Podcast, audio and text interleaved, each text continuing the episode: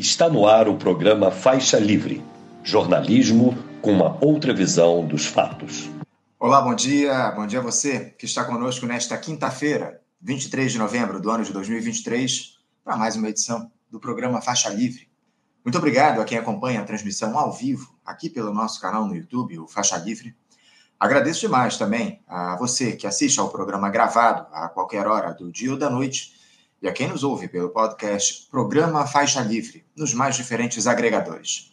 O Faixa Livre é uma produção da jornalista Cacau Farias, auxiliada por Isaac de Assis e pela jornalista Ana Gouveia. Os temas relativos aí à pauta nacional e também internacional estão no centro aí das discussões de hoje aqui no programa. No Brasil, o Senado aprovou aquela PEC que busca limitar a atuação do Supremo Tribunal Federal, especialmente em decisões monocráticas texto agora vai à Câmara dos Deputados. Também tivemos ontem aquela mudança pelo Executivo da projeção de déficit primário nas contas públicas, passando de 141,4 bilhões de reais para 177,4 bilhões. Enquanto isso, o Ministério da Fazenda propõe a meta de déficit fiscal zero ampliada para, o ano de 2024. Enfim, quem vai analisar esses assuntos relativos à política e também essa promessa inalcançável nos investimentos públicos e os motivos para essa gestão insistir nela, será o professor de Ciência Política do Instituto de Relações Internacionais e Defesa, o IRID, da Universidade Federal do Rio de Janeiro, a UFRJ, Carlos Eduardo Martins. Vamos ficar sabendo, aliás, olha, vocês ficaram sabendo aí é, daquela portaria que o governo federal havia editado na última semana, desfazendo uma decisão do governo Bolsonaro que permitia o trabalho no Brasil aos domingos e feriados, sem que essa decisão passasse pelos sindicatos, deixando aí que os próprios empresários fizessem a escolha.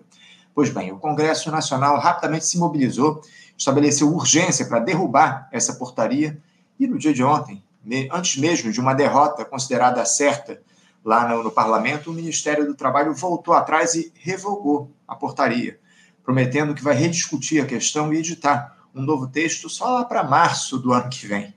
O advogado trabalhista e diretor do Sindicato dos Advogados do Estado do Rio de Janeiro, o SAERJ, Sérgio Batalha, estará conosco no programa para nos explicar se há algum tipo de ilegalidade sendo cometida com o trabalho aos domingos e feriados sem acordo sindical, se a justiça já se manifestou a respeito desse absurdo, enfim. E também os motivos que levaram a administração federal a abandonar a luta política no Congresso ao revogar a portaria antes da análise na Câmara e no Senado. Dias difíceis aí para os trabalhadores brasileiros. Nós falamos aqui ontem, vocês sabem bem, sobre aquele acerto entre Hamas e Israel por uma pausa de alguns dias nos bombardeios lá no Oriente Médio, que está condicionado aí à troca de reféns entre eles, para que haja também ajuda humanitária, para que ela chegue com mais força até Gaza, enfim. Amanhã as primeiras pessoas devem receber liberdade aí pelo Benjamin Netanyahu e também pelo grupo palestino. E o historiador e vice-presidente do Instituto Brasil-Palestina, o Ibraspal, Said Tenório, estará conosco daqui a pouquinho para nos explicar o que é que representa essa pausa no morticínio. Quem é que sai ganhando no âmbito do conflito? Já já, um papo importantíssimo com o Said Tenório aqui no nosso programa. Nós vamos fechar o Faixa Livre de hoje falando sobre mais um absurdo a condenação judicial de uma jornalista do The Intercept Brasil que noticiou o caso da influenciadora Mari Ferrer, em Santa Catarina, que viu um homem que a teria estuprado ser absolvido após advogado, juiz e promotor ignorarem as evidências do ato. A gente vai explicar com detalhes daqui a pouquinho essa história, em um papo com a presidente da Federação Nacional dos Jornalistas, a FENAGE, Samira de Castro. Fica aí para você não perder um segundo do Faixa Livre de hoje, tá bastante interessante.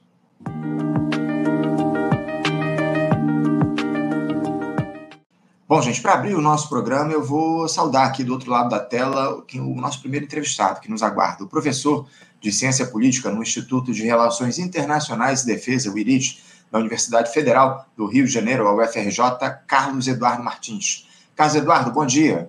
Bom dia, Anderson. Um abraço para ti para os ouvintes do Faixa Livre.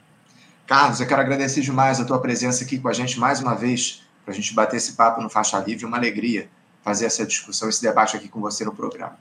Carlos Eduardo, o Brasil ele vai encerrando aí o ano de 2023 sem ameaça de um golpe no horizonte, como tivemos aí no ano passado, após a derrota eleitoral de Jair Bolsonaro. Só que a posse de Lula, além em janeiro desse ano, além de não ter garantido a estabilidade política necessária diante dos atos aí que a gente teve lá no 8 de janeiro, parece que também foi insuficiente, Cadu, para nos fazer alterar a dinâmica da governabilidade no país. Pelo contrário, né, o fisiologismo avança a passos largos, a troca de cargos e emendas por votos no Congresso segue, e o presidente está cada vez mais tutelado pelos interesses do andar de cima. Carlos Eduardo, eh, eu queria te questionar o seguinte: falta fôlego para esse governo fazer a disputa política em um ambiente tão viciado como esse que a gente tem na institucionalidade, onde os acordos de gabinete se sobressaem aos interesses populares?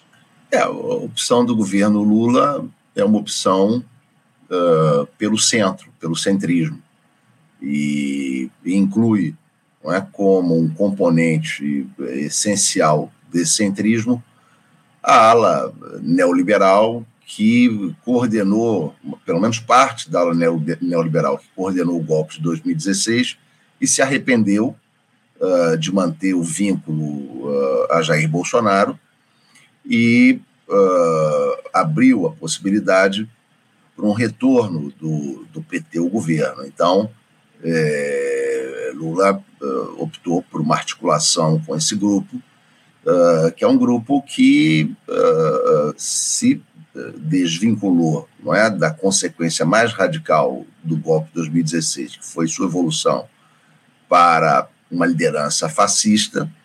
É, entretanto, esse grupo mantém uh, a defesa de uma agenda neoliberal uh, bastante ferrenha. E, e, o governo Lula uh, parece rendido frente a, a, essa posição né, de, de acordo com esse grupo, inclusive muitas vezes avançando além do que esse grupo demandaria. Não é o caso do, do ministro Haddad, que é, colocou uh, como meta fiscal o déficit zero, que era algo uh, desnecessário, né? ou a própria opção uh, de nomeação do Lula para a PGR, que é uma opção mais conservadora do que necessitaria ser.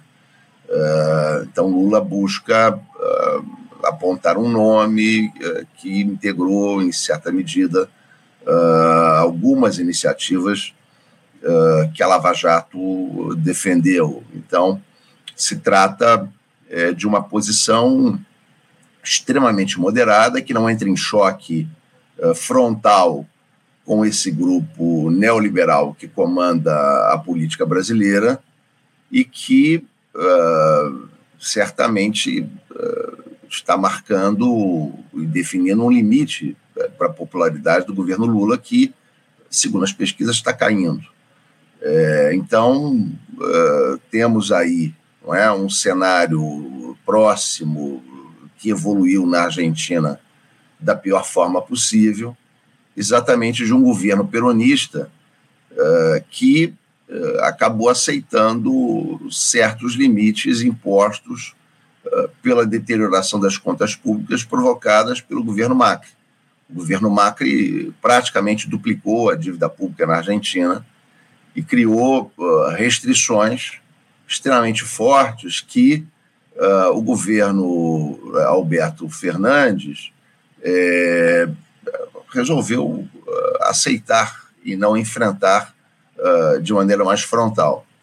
É, o resultado acabou sendo um desgaste dramático do peronismo e a eleição de um candidato fascista. Então fica aí é, um alerta, porque se nós olharmos a conjuntura eh, argentina, a conjuntura brasileira, não tem nada mais parecido com o ministro Haddad do que o uh, ministro da Fazenda argentino, uh, Sérgio Massa, candidato uh, derrotado nas eleições agora de 2023.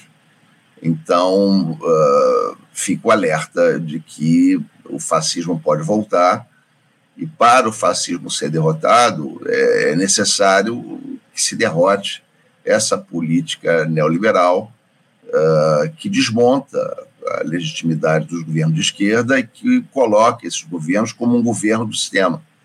E uh, abrindo, então, uh, uh, o espaço para uma retórica de outsider de grupo de extrema-direita. Então, fica aí, digamos assim, esse, esse cenário e essa indicação de risco político para o quadro, enfim, eleitoral brasileiro. Ah, sem dúvida, né? É, é fundamental que a gente, acima de tudo, derrote os neoliberais. O problema é que o governo Lula tem feito justamente o caminho contrário. Ele tem buscado a conciliação com essa turma, algo que já se mostrou absolutamente é, incapaz de resolver os problemas do nosso país. O Lula já tentou fazer isso ao longo de seus dois mandatos e essa ideia, essa tentativa aí se conciliar o andar de cima não tem dado resultado. E o que a gente percebe é que essa estratégia se mantém para essa gestão. O Carlos Eduardo, uh, o, o, presidente Lula, a gente fala muito aqui no programa sobre a necessidade de mobilização popular, de unidade da classe trabalhadora. O, o Lula, o presidente da República, tem algum papel nesse cenário de mobilização? Ele, enquanto maior liderança política do país, teria de atuar de alguma maneira no sentido de unificar o discurso no nosso campo, porque eu vejo algumas pessoas, alguns comentaristas aqui dizerem que o Lula, enquanto chefe de Estado, ele não teria esse papel. Eu queria a tua avaliação a respeito disso, porque além de chefe de Estado, o Lula é a maior liderança política popular desse país. Como é que você vê essa questão? Lula pode e deve atuar no sentido de tentar mobilizar a população em torno de um programa, de um projeto de governo popular? Sem dúvida, né? é o que se espera do, do presidente, enfim, da liderança política de Lula, que é uma liderança que foi construída desde os anos 80. Então, o que se espera é que ele exerça um papel de vanguarda ideológica uh, no país. E, de fato, em verdade, ele exerce, mas é uma liderança política de tipo centrista. É esse o papel que o Lula tem desempenhado, sobretudo a partir dos anos 90, Uh, mas, se se olhar os documentos fundadores uh, do Partido dos Trabalhadores, uh, já havia essa concepção de que as lutas políticas deveriam ser expressão de movimentos de base, de maneira que se procurava negar um papel condutor da vanguarda política. É, o PT sempre se colocou contra uh, a concepção de política que vinha dos partidos comunistas, uh, onde uh, se colocava um papel central para a vanguarda política, o Comitê Central, e também o PT se colocou contra uh, a vertente que ele chamava de populista, trabalhista da uh, política brasileira, onde também uh, havia o papel de lideranças carismáticas na, na mobilização popular. Então, teoricamente e, e, e estruturalmente, o PT uh, se colocou desse jeito. Né? A ideia de que passos mais contundentes deveriam ser dados uh, pelos próprios movimentos sociais. Depois o PT mudou essa definição uh, para a sociedade civil organizada, tirou dos movimentos populares para a sociedade civil organizada e, e o que a gente vê é que a sociedade civil uh, organizada mais poderosa é a burguesa. E, e, e na verdade, é, é, um acordo com essa sociedade civil organizada que o PT tem costurado, uh, onde entram uh, esses atores uh, mais neoliberais que expressam também uma mudança estrutural na burguesia brasileira de um projeto industrial para um projeto financiarizado, para um projeto reprimarizador. Então, uh, o que há, na verdade, é uma atuação, uma, uma atualização dessa liderança política do Lula para um acordo com esse tipo de sociedade civil, uh, expressando também o enfraquecimento uh, dos sindicatos, expressando também o enfraquecimento uh, dos movimentos trabalhistas. então, Lula tem que se colocado, desde que chegou à presidência, nesse âmbito. Se nós olharmos, por exemplo, é, o Brasil foi omisso né, sob o petismo da participação de uma série de movimentos que se criaram na América Latina. por exemplo, quando se criou a Telesur, a Telesur chegou a ter não é como financiadoras uh, Cuba, Nicarágua, Venezuela, que ainda estão, Argentina e Uruguai. Uh, a Telesul nunca teve o Brasil como uh, seu coproprietário. O Brasil nunca resolveu desafiar a, a, hegemonia absoluta da TV Globo no país. É, nunca questionou efetivamente o monopólio midiático no país. Não é quando Lula indicou oito nomes para o uh, Supremo Tribunal Federal, uh, Lula uh, entregou essa indicação ao Márcio Tomás Bastos, que teve um papel chave na indicação de oito nomes no Supremo Tribunal Federal Brasileiro. E o Márcio Tomás Bastos é uma figura extremamente ambígua não é? porque o Márcio Tomás Bastos ele começou sua carreira política no PSP, uh, que era o partido do Ademar de Barros, o Márcio Tomás Bastos apoiou o golpe de 64, o Márcio Tomás Bastos, como uh, advogado, também teve uma atuação bastante ambígua, ele uh, teve um papel destacado na defesa de autores de feminicídio, defendeu por diversas vezes a tese da legítima defesa da honra, depois mudou de posição, mas acabou a carreira voltando uh, um pouco a essa situação, porque foi o advogado de defesa do Roger Abdal, Abdal Massif. É? E, então, veja, é, a preocupação em uh, atuar junto com membros uh, do grande capital, o Márcio Bastos, uh, são informações de internet, morreu um homem extremamente rico, deixou uma fortuna de 400 milhões de, de dólares. É, então, a preocupação em atuar uh, com a articulação de uma burguesia ilustrada brasileira sempre foi central uh, na conduta uh, de Lula como presidente. E, a meu ver, tem articulação com essa definição que o PT costurou, sobretudo nos anos 90, de que uh, o partido e, e, sua orientação política deveria ser uma expressão da sociedade civil organizada, uh, que é, na verdade, uma, uma reestruturação inicialmente do movimento popular organizado, que isso uh, definia, digamos assim, um contorno mais uh, vinculado aos trabalhadores, mas mesmo assim, é, nessa visão original de que a liderança política deveria expressar movimentos que vinham de baixo, é, isso coloca um, um, um, conteúdo de moderação expressivo, uh, digamos assim, sobre a liderança de Lula, porque ela não deve, nessa concepção, exercer nenhum papel de vanguarda, não tem nada que ver, por exemplo, com a liderança que o Hugo Chávez exerceu uh, na Venezuela, onde se estabeleceu uma dialética entre liderança política e movimento popular, onde a liderança colocava algumas questões, o povo abraçava, empurrava para além e uh, a própria liderança política se transformando uh, uh, num caráter mais progressista. Chávez não começou a vida política nem como um líder político que colocava a democracia como elemento fundamental. Ele tenta um golpe de Estado em, em 92, um golpe de Estado com o objetivo de defender uma economia popular ameaçada pelo neoliberalismo. Depois ele percebe que essa estratégia que tinha muito da formação militar dele era uma estratégia que, que fracassaria e que a única forma deles poder ser efetivamente um líder popular era abraçando uma democracia radical.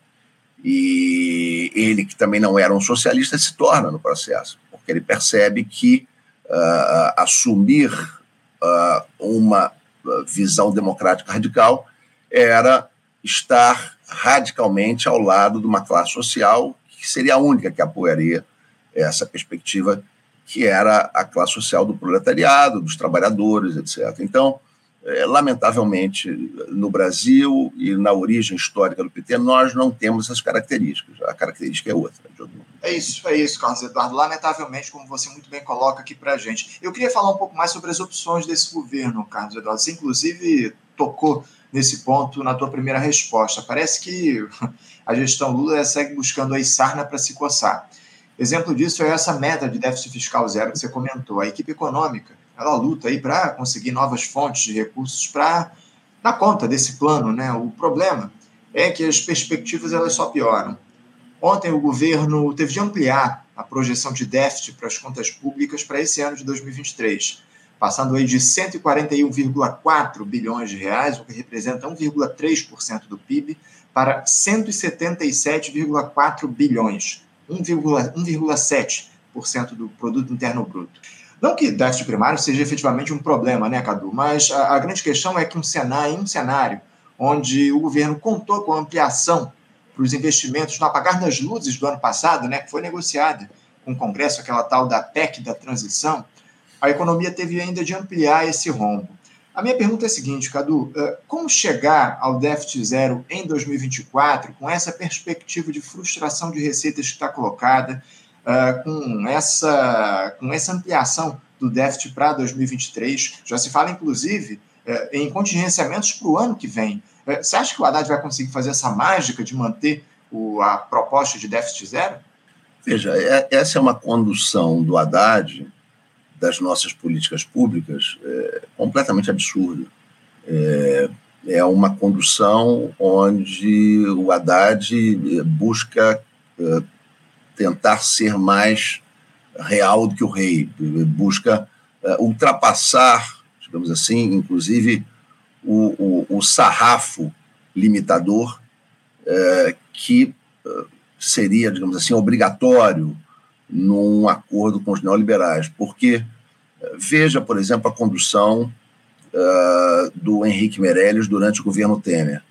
A condução do, do, do Henrique Meirelles não foi a de colocar o déficit zero o, o Henrique Meirelles colocou como meta um déficit fiscal eh, não é, de um certo de um certo tamanho.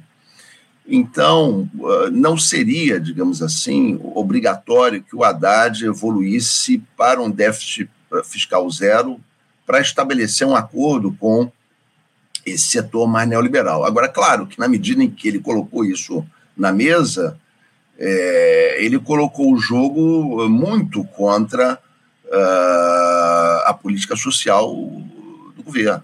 Né? o Haddad quis se apresentar como uh, o ministro eficiente, o ministro capaz de sanear as contas públicas. Uh, em São Paulo, o resultado político dessas iniciativas do Haddad foi desastroso.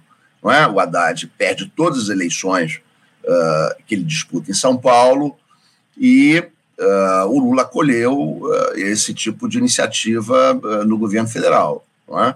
O resultado é que se coloca para o ano que vem, para todos os anos do governo Lula, uma pressão sobre as contas públicas extraordinária, que corre o risco de inviabilizar completamente qualquer projeto social do governo. E coloca também os servidores públicos numa situação dificílima, porque se não se conseguir o déficit fiscal zero, os servidores públicos vão ter uh, o mesmo regime estabelecido pelo Bolsonaro e pelo Paulo Guedes, reajuste zero todo ano. É, então, é, é, é, é de, uma, de uma inabilidade política é, é realmente extraordinária. E, além do mais, Uh, esse projeto de, de arcabouço fiscal é tão confuso, é tão confuso, que não se sabe exatamente, pelas regras, qual seria o corte uh, que efetivamente se deveria estabelecer. Então, Haddad interpreta de uma forma, a direita interpreta de outra. Isso abre espaço para uma crise de governabilidade, que pode-se dizer que o governo Lula cometerá, digamos assim, se prevalecer a tese do Haddad de um corte de 25 bilhões e não de 53 bilhões, se o governo cortar 25 bilhões, o governo corre o risco de ser acionado no parlamento por crime de responsabilidade fiscal. E, e corre o risco de abrir, digamos assim, uma iniciativa de impeachment, colocando o governo mais ainda do que já está na mão uh, do Arthur Lira ou de quem ocupar esse cargo no Congresso, que certamente, pelo perfil do Congresso brasileiro, não deverá ser alguém muito diferente uh, desse perfil, né, que já vem se desenhando, de, de Cunha, Lira, etc. Então, é, é, isso revela efetivamente uma inabilidade política do ministro Haddad extraordinária. É, a justificativa dele é de que, colocando o déficit fiscal zero, ele conseguiria, digamos assim, uma reforma tributária mais avançada, quer dizer, uma justificativa é, absolutamente é, inadequada, inadequada, não é? Porque é contar, digamos assim, com, com uma receita que nem está colocada ainda, não é? então, uh, eu entendo, de fato, essa iniciativa do ministro Haddad como uh, mais um exemplo da sua inabilidade política, mais um exemplo da sua tentativa de se manifestar como uma liderança política palatável para a centro-direita brasileira e que pode inviabilizar completamente é, o compromisso social que o governo Lula defendeu na campanha e colocar o governo numa situação muito difícil com o principal grupo que uh, o apoia, uh, com a vanguarda ideológica, digamos assim, do, dos trabalhadores brasileiros, que são os servidores públicos da saúde, da educação, da cultura, não é? Então, é, realmente é, é uma iniciativa desastrosa do ponto de vista político, essa iniciativa uh, coordenada pelo ministro Haddad. É, absolutamente desastrosa, mas infelizmente mais um exemplo da sabugice desse governo aos interesses do andar de cima. É o que a gente tem acompanhado ao longo desses quase 11 meses de gestão Lula. Infelizmente, é, tudo se dá nesse sentido. O governo parece que cada vez mais abandona a luta política, Carlos Eduardo. Eu vou tratar daqui a pouquinho no nosso programa a respeito daquela portaria que foi editada na semana passada do, pelo Ministério do Trabalho, relativa à possibilidade dos trabalhadores das empresas é, é, abrirem aos, aos, domingos e feriados, enfim, isso trouxe, provocou muita polêmica, uma portaria que foi revogada da gestão Bolsonaro, onde o governo restabelecia o acordo, o diálogo com os sindicatos para que o trabalho aos domingos feriados fosse estabelecido, mas o Congresso rapidamente se mobilizou para derrubar essa portaria do governo, e antes que o Congresso fizesse essa derrubada, que estava colocada por conta da, da fragilidade do governo lá do parlamento, apesar de todos os acordos foram construídos, todos os cargos foram entregues lá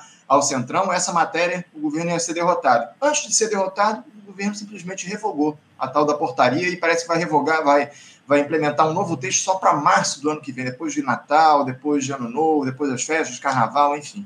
Carlos Eduardo, é, infelizmente a gente observa que essa gestão tem abandonado a luta política aqui no nosso país, especialmente no parlamento. É, é, muitos analistas têm colocado aqui um outro tema que eu queria trazer relativo ao próximo ano, inclusive, Cadu, as perspectivas que a gente vai ter para 2024, porque a gente vai ter eleições, né? 2024 sabemos bem que são, é ano de eleições municipais aqui no nosso país, que são cruciais para a dinâmica da política nacional. Eu te confesso que eu não tenho lá muito boas expectativas em relação ao que está colocado, diante dessa apatia que se impõe no nosso país, no nosso campo, isso também é por conta do cenário, as redondezas aqui do Brasil. Né? Tivemos aí a vitória do Javier Milei na Argentina no último domingo, enfim. A, a extrema-direita aqui no, no, Brasil, Carlos Eduardo, pode se utilizar do fator Milley para tentar avançar ainda mais na institucionalidade nessas eleições municipais do ano que vem? Que tipo de, pre, de precaução a esquerda deveria tomar nesse sentido para garantir um resultado eleitoral favorável em 2024? É, pois é, o, que poderia arrastar, digamos assim, um, um resultado eleitoral uh, mais favorável seria um, um, bom desempenho do governo, e para isso seria necessário que esse governo pudesse ter uma margem para gastar maior. mas uh, o ministro Haddad uh, está não é, uh, estrangulando essa, essa possibilidade com a gestão que ele está fazendo. É, então, o que se vê é, de fato, uma desmobilização da esquerda bastante grande pela dificuldade, digamos assim, do governo Lula de fazer uma política social mais avançada, pela influência desse governo na desmobilização das lutas sindicais, para preservar essa arquitetura de gestão desenhada pelo ministro Haddad. Então, sabemos da influência política do PT nos sindicatos e, portanto, na atuação para que determinados setores não façam pressão, liderando greves, manifestações públicas contra o programa de austeridade. A ideia não é que se defende, é que é necessário defender esse programa para garantir a estabilidade política, mas o que se vê, na verdade, é que a, a ausência de uma política social mais avançada do governo, a ausência de movimentos uh, sindicais organizados uh, uh, pleiteando uma agenda mais avançada, abre o espaço político ideológico para a ação da direita.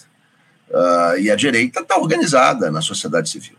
É? A direita está organizada através das igrejas neopentecostais, não é? A vitória, inclusive na Argentina, do Javier Milei é, é uma derrota contundente da Igreja Católica, não é? é a derrota uh, de um Papa com compromissos sociais, é a derrota uh, do único Papa argentino e latino-americano da história.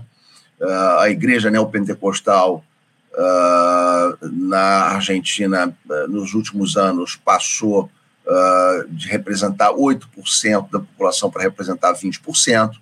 E aqui no Brasil, está mais. Aqui no Brasil, o contingente passou de 9% no início da década de 90 uh, para algo em torno de 30%, quase 40%, uh, enfim, em 2022 e tal. É, então, uh, é um cenário que, diante é, da moderação dos movimentos sindicais, diante uh, de uma agenda ideológica rendida do governo, uh, sobretudo no plano interno. Uh, é um cenário onde a iniciativa cabe aos setores conservadores, cabe às milícias, cabe aos evangélicos neopentecostais, cabe enfim, ao agronegócio, cabe à burguesia comercial, cabe, enfim, aos setores burgueses que fazem lobby, enfim, junto ao Estado e que atuam de maneira consistente e contundente sistematicamente. É? Então, o que se deve prever para 2024 é um resultado ruim nas eleições, uh, exatamente por uma derrota quase que por WO da, da, da esquerda brasileira. É isso, é isso. Está é, no, no, radar aí essa derrota quase por WO, como você muito bem coloca, justamente por conta dessa falta da, da esquerda se movimentar na luta política. Aproveitando que eu falei dos nossos irmãos, o, o Carlos Eduardo, o Javier Milei ontem teve alguns diálogos aí com lideranças globais por telefone. Ele conversou, inclusive, com Joe Biden, né, o presidente dos Estados Unidos. Esse cidadão que se diz anarcocapitalista, quer fechar o Banco Central, desceu loas ao, à liderança do imperialismo, né, o Joe Biden, destacou o papel estadunidense em questões internacionais, elogiou a condução do Biden na libertação de reféns pelo Hamas lá no conflito, lá no morticínio palestino no Oriente Médio, enfim. Eu queria te ouvir, Cadu, sobre essas contradições de uma figura deletéria como é o Javier Milei e sua possível relação com esses atores, os Estados Unidos, a China. Lembrando que ele prometeu cortar relações com os chineses. Como é que você vê o Javier Milei conduzindo a Argentina, que é um país importante no cenário do nosso continente, terceiro maior parceiro comercial do país, Como é que você vê esse diálogo que o Javier Milei pode ter com as lideranças globais e a condução que ele vai dar para a política lá na Argentina, um país que passa por uma crise profunda? Eu acho que o, o Javier Milei ele, uh, ele, criou esse discurso, né, para acomodar, digamos assim, uh, o interesse da burguesia argentina em fazer uh, ter relações comerciais com a China, com o Brasil, etc. Que ele coloca é que ele não vai, digamos assim, tomar nenhuma iniciativa uh, de liderar uh, desde o Estado uh, uma política comercial nessa direção, mas que, por outro lado, não vai impedir que os empresários escolham para quem vendam seus produtos. então, ele, dentro dessa visão é, liberal, uh, ele abre espaço para que, digamos assim, a burguesia escolha uh, para onde uh, queira comerciar seus produtos. É, o Javier Milei, não é, ele vai ter problemas, digamos assim, para implementar um projeto Uh, mais contundente de, de, de, corte de gastos públicos na Argentina, vai ter problema, porque primeiro, é, é, é extremamente difícil, não é? cortar gastos é, como ele imagina, ele vai encontrar uma resistência importante é, de setores é, do movimento popular na Argentina, que são muito fortes, e ele não tem maioria no Senado. então, há que se ver, por exemplo, se essas decisões de fechar o Banco Central, por exemplo, se ele pode fazer isso sem uma aprovação do parlamento. Ele tem maioria na Câmara, mas não tem no Senado. Uh, também, por exemplo, em relação a revogar a participação da Argentina no Mercosul, há que se ver se isso cabe meramente via decisão governamental ou se tem que ser aprovado pelo, pelo parlamento. Uh, então, há, digamos assim, possíveis restrições institucionais para o Milley uh, uh, poder eh, viabilizar o seu programa mais hard. Uh, de toda forma, uh, uh, vai ser uma liderança política muito incômoda para a América Latina, certamente, não é? A Argentina é uma carta fora do BRICS, então essa vinculação, é? desde o Estado a uma política uh, mais multilateral, uma política que abra espaços uh, para acordos uh, comerciais, de investimento com a China, não é, com a Rússia, isso está completamente cortado e certamente o Milley será uma liderança política do imperialismo norte-americano desestabilizadora. Ele é mais hábil que o Bolsonaro, que assumiu, digamos assim, eh, uma vertente do imperialismo norte-americano, que é a vertente uh, trumpista, a vertente da extrema-direita republicana. O Milley é mais hábil e busca ter boas relações com, com o Joe Biden e, ao mesmo tempo, também no seu discurso de, de vitória, o Milley diferentemente do Bolsonaro, que disse que ia expulsar uh, a esquerda uh, brasileira do país, o Milley uh, é mais hábil e diz que aceitará a colaboração de todos, venham da onde vierem, que ele receberá de braços abertos todos que quiserem colaborar com o programa dele. O que não quer dizer, digamos assim, que ele não tente expulsar em algum momento a esquerda, mas pelo menos ele abre o espaço para individualmente uh, uh, receber uh, conversões à direita de membros da esquerda, o que o discurso do Bolsonaro inicialmente fechava a porteira nessa direção. Então, é um político mais hábil que o Bolsonaro, é um político de extrema direita e, portanto, uma pedra no sapato uh, da integração latino-americana, uh, da vinculação da América Latina ao multilateralismo e uma pedra no sapato também da estabilidade política de governos populares na região.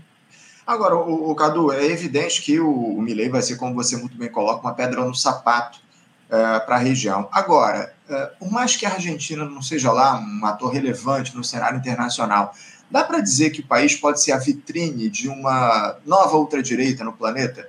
Aliás, quem fez essa afirmação aqui no programa de hoje, de ontem, foi a historiadora Regiane Roveli.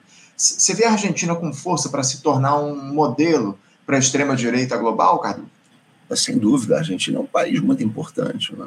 é um país muito importante eh, na América Latina, na América do Sul, um país que, que tem uma história uh, de, uh, de uma certa liderança econômica da região, uh, sobretudo se nós pensarmos aí no início do século XX, mas é um país que tem um percurso de uma decadência econômica extraordinária, exatamente porque falhou na capacidade de impulsionar um projeto industrial, projeto industrial que se estabeleceu em acordo com um movimento operário bastante organizado.